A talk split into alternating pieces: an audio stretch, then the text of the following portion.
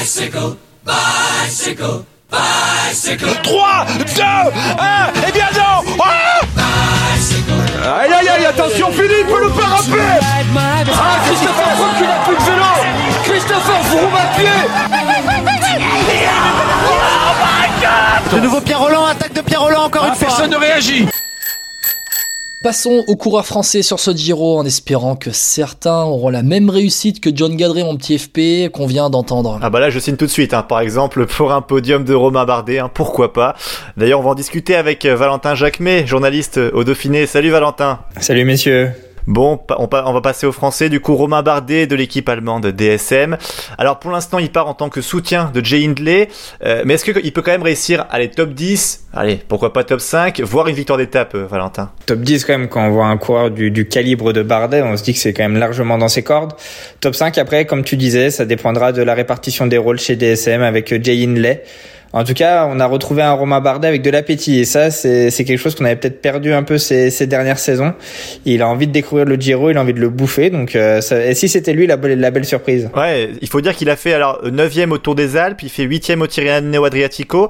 Euh, Guillaume, toi qui as vu aussi ses courses, euh, Romain Bardet, il a l'air quand même, je parle moralement bien en fait surtout. Oui, ben c'est un peu un restart. Hein. On a eu la, le restart en, la saison dernière après le Covid. Là, c'est un peu un restart dans, dans sa carrière. À l'arrivée chez DSM, t'as l'impression que il s'est refait euh, la cerise aussi bien mentalement que, que physiquement. Euh, c'est une vraie bonne nouvelle sur le Tour des Alpes quand même. Il a il de bonnes jambes hein, parce que euh, la bataille était assez rude, le plateau était assez dense et il a il a tenu, il a tenu les roues rapidement. Il a, il a tenu les roues. Euh, il fait, alors il fait combien au final Tu me dis du Tour des Alpes, top 10 Il fait 9 ouais, tout à fait. Sachant qu'il il, il, attend, il attend sur plusieurs étapes Jay Hindley, hein, parce que il, il est en difficulté Jay Hindley parfois. Faut, faut voir en fait, ben, comme disait Valentin, la répartition des rôles avec Jay Hindley, sachant, sachant que Jay Hindley c'est la bonne surprise euh, du, du Tour d'Italie l'année dernière. Donc est-ce qu'il va confirmer sur trois semaines avec un plateau qui sera plus relevé, avec la présence notamment d'Agen Bernal, euh, Bardet, ouais, il arrive en co-leader sur ce Tour d'Italie ça peut être la bonne surprise. Celui qu'on n'attend pas finalement, le français, l'équipe étrangère, je pense que ça peut être vraiment la bonne surprise, euh, qu'il ne s'enferme pas sur euh, un objectif peut-être euh, maillot à poids, mais qu'il garde le tempérament offensif de l'équipe DSM et ça peut être que du bon pour Alors on en parlait tout à l'heure avec John Gadret, le parcours aussi est particulier, il n'y a pas énormément de chrono, on va dire c'était combien 40, 40, 40 bornes. au total, on le disait tout à l'heure, Valentin c'est là pour Romain Bardet c'est du gâteau quoi. Quand on voit ça, ce parcours du Giro, il y a plein de montagnes partout, le montée de Zocolan et j'en passe quoi. Ouais clairement et puis enfin faut se souvenir que Romain Bardet c'est souvent plein de, des, des scénarios du Tour de France où euh, on attend le dernier col etc. Sur le Giro c'est des courses qui sont beaucoup plus débridées, qui collent peut-être plus au tempérament offensif qu'il avait dans, dans ses jeunes années. Euh, Romain Bardet il a aussi changé d'équipe, vous l'avez dit, mais du coup il a changé d'entraînement, d'entraîneur, euh, de méthode de travail, de vélo, euh, de vélo aussi. Euh, du coup là on va arriver, on est on est au mois de mai donc c'est peut-être le moment aussi où ça va porter ses fruits. Sur sur Tirreno il disait qu'il était encore un peu court, sur le Tour des Alpes il sortait d'un gros stage aussi. Donc, euh, un test. Exactement. Moi, moi, je pense clairement qu'il il sait, il sait c'est qu'il a pas trop le choix que, que de briller. Il a une petite revanche à prendre, Romain Bardet. Là. Et, Valentin, juste, euh, est-ce que tu ne penses pas que c'est un peu regrettable que la DSM mise un peu tout sur Hindley? Parce qu'on l'a vu sur le Tour des Alpes, euh, Bardet, qui je suppose avait des consignes, l'a attendu. Est-ce que c'est pas frustrant ça quand t'es Romain Bardet, tu te dis ah je peux quand même aller plus loin et au final je dois attendre quelqu'un qui est moins bon. Ouais, après, euh, qui qui des deux a le dernier podium sur un grand tour hein, Romain Bardet pour le voir briller sur une course de trois semaines, faut quand même remonter à 2018 désormais. Ouais. Alors alors qu'Hindley il est en pleine progression, c'est représente plus l'avenir de la formation allemande que, que Bardet qui, est, qui, a fêté ses 30 ans en novembre dernier. Toi Guillaume, t'en penses quoi de ça, ce, ce, cette répartition des rôles? Ça peut être un peu, pas un lieutenant de luxe, mais peut-être un capitaine de route pour Jay Hindley. Alors après... Euh, faut voir aussi quelle est la, la, répartition des rôles au sein même de l'équipe réellement. Est-ce que vraiment Bardet va venir pour épauler Jay Hindley ou si à un moment donné comme ça se fait dans certaines équipes qui arrivent avec deux leaders, ça va se jouer à la pédale. Et si à la fin de la première semaine, il y a trois minutes d'écart entre les deux, à l'avantage de Bardet, c'est Bardet qui va, qui va endosser le rôle de leader. On ne sait pas comment ça va se passer, ou alors à la fin de la deuxième semaine. Mm. Euh, et à la, euh, lors de la dernière semaine, il y en a un qui protégera l'autre. Euh, faudra voir, hein, mais c'est vrai que comme disait Valentin, il y a un scénario plutôt débridé sur le Giro qui pourrait être à l'avantage de, de, Romain Bardet, et ça peut être la révélation pour, pour son, comment dire, on a les quinquas, les, les quadras, les, les 30 on, va, on va voir ce que ça va donner pour Romain. Ouais, puis il y a, y, y a, un truc aussi aussi qui est, qui est assez important, c'est est-ce que DSM va jouer le général aussi hein? Euh, Il y a Yates, il y a Bernal, il y, a quand même un plateau de, de choix. Est-ce que eux ils vont pas se mettre en dynamiteur comme ils l'ont fait sur le tour euh, sur le tour l'année dernière? C'est leur identité. Hein. Ouais, et, et, du et du coup d'avoir deux leaders de ce calibre là, c'est plutôt un atout. Ouais, c'est vrai. Après si DSM euh, se pointe avec Inlay sans être vraiment allez, avec un objectif top 5 au général, c'est quand même regrettable malgré tout. Ils peuvent dynamiter la course et viser un top 5, je trouve c'est pas c'est pas impossible. Ouais, après attention, quel Giro c'était l'année dernière, c'est Gaël qui gagne en ayant attendu euh, Thomas le deuxième jour et a perdu 6 minutes hein. C'est vrai. Euh, donc on, on connaît pas vraiment la valeur de ce coureur là aussi aujourd'hui sur un grand tour. Bon passons au reste euh, des Français. Alors il n'y a pas tant que ça au final sur ce Giro. Euh, passons à, l'équipe qui a le plus de Français sur ce Tour d'Italie, H2R Citroën qui emmène allez en leader Geoffrey Bouchard et en coureur protégé Clément Champoussin la pépite. Alors Bouchard plus destiné au général, Champoussin lui sera coureur protégé. Valentin, est-ce que tu crois en un top 15 de Geoffrey Bouchard qui nous a montré quand même qu'il était capable de tenir allez juste derrière les meilleur, on va dire. Ouais, ouais, clairement. Enfin, euh, Geoffrey, avec son parcours atypique, il a 29 ans, faut, faut quand même le rappeler. Euh, il peut, il peut faire une place au général. Après, je pense que ce qui lui manque aujourd'hui, c'est une victoire chez les pros.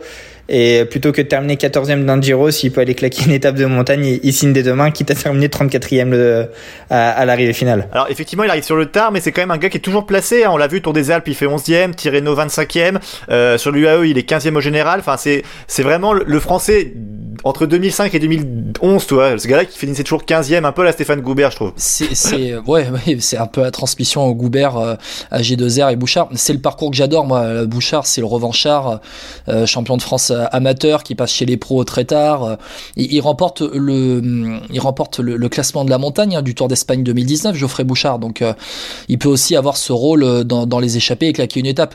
Je pense que chez AG2R, on va, on n'est pas parti sur le général, on va peut-être euh, euh, partir sur les échappées, victoire d'étape, maillot de la montagne pour Geoffrey Bouchard et peut-être engranger de l'expérience pour Clément Champoussin. Ce serait peut-être plus comme ça plutôt que pour un, général vraiment au départ pour Geoffrey Bouchard qui pourquoi pas, hein, en tenant en montagne dans les échappées, peut ensuite accrocher un top 15. Mais le dé, à mon avis, le, la finalité que, que veut AG2R au départ de la course, ce n'est pas réellement le classement général, c'est euh, se montrer à l'avant, jouer les échappées.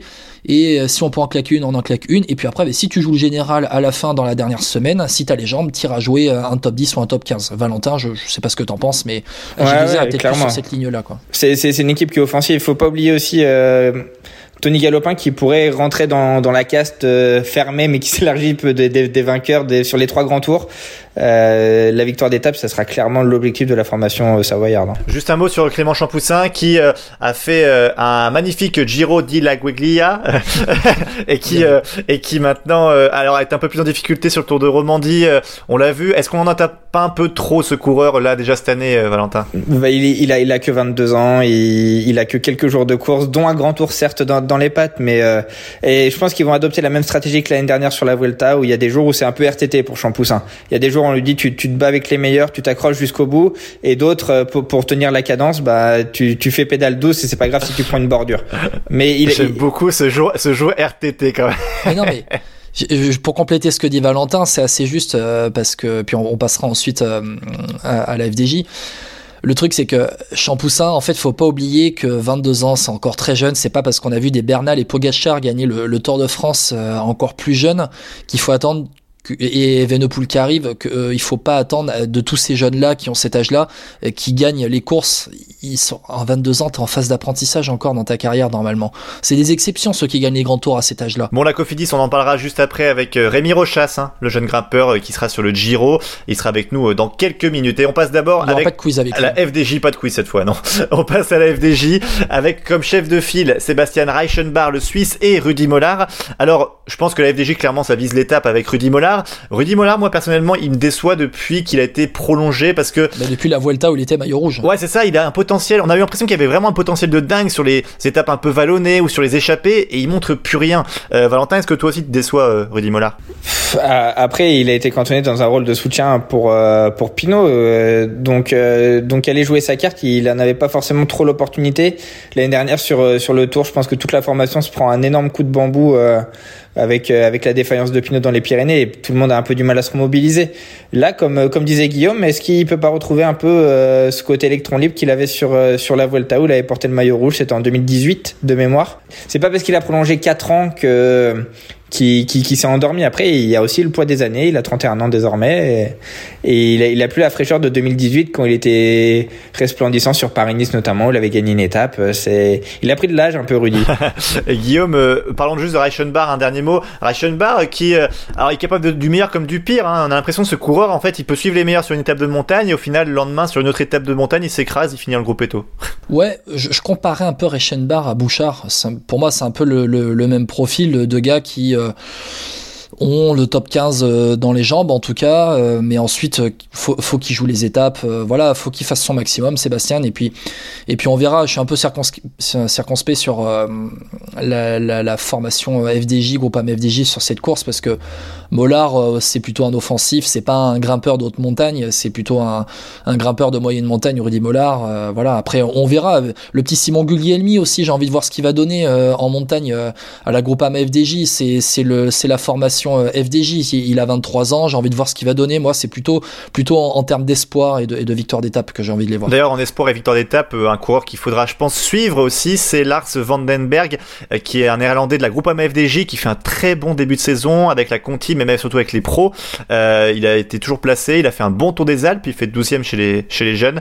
Donc euh, voilà, vraiment pas mal. Et on n'oublie pas évidemment Rémi Cavagna, euh, qui est, un des favoris pour le prologue. Allez, un dernier mot là-dessus quand même, Valentin. Rémi Cavagna qui vient de remporter le prologue sur le Tour de Romandie à Fribourg. J'y étais, j'ai dit allez le TGV Clermont-Ferrand. Je sais pas si ça l'a aidé, mais en tout cas c'était ah, pas. C'est contre la montre finale qui gagne, c'est pas le prologue. C'était pas un parcours pour lui et franchement il a été bluffant, Valentin. Ouais, ouais non, il est impressionnant depuis le début de la saison, euh, Cavagna en chrono. Il a le meilleur matériel qui puisse exister en, en vélo. Il a certainement les, la, la, la paire, l'une des meilleures paires de jambes du, du peloton. Est-ce qu'il est peut rêver de rose? Moi, je pense qu'il sera, qu'il sera un peu court quand même, mais, euh, mais en tout cas, il, il, jouera les premiers rôles. Merci Valentin d'avoir été avec nous. Avec plaisir. Merci Valentin. Bon, tu reviens quand tu veux. Hein, T'es à la maison ici, on, tu sais bien. J'ai mes petits chaussons, je sais, je suis bien. Une prochaine fois pour le quiz pour battre euh, Guillaume. T'inquiète pas. je vais réviser. Merci à vous. C'est tout le pays qui est derrière vous.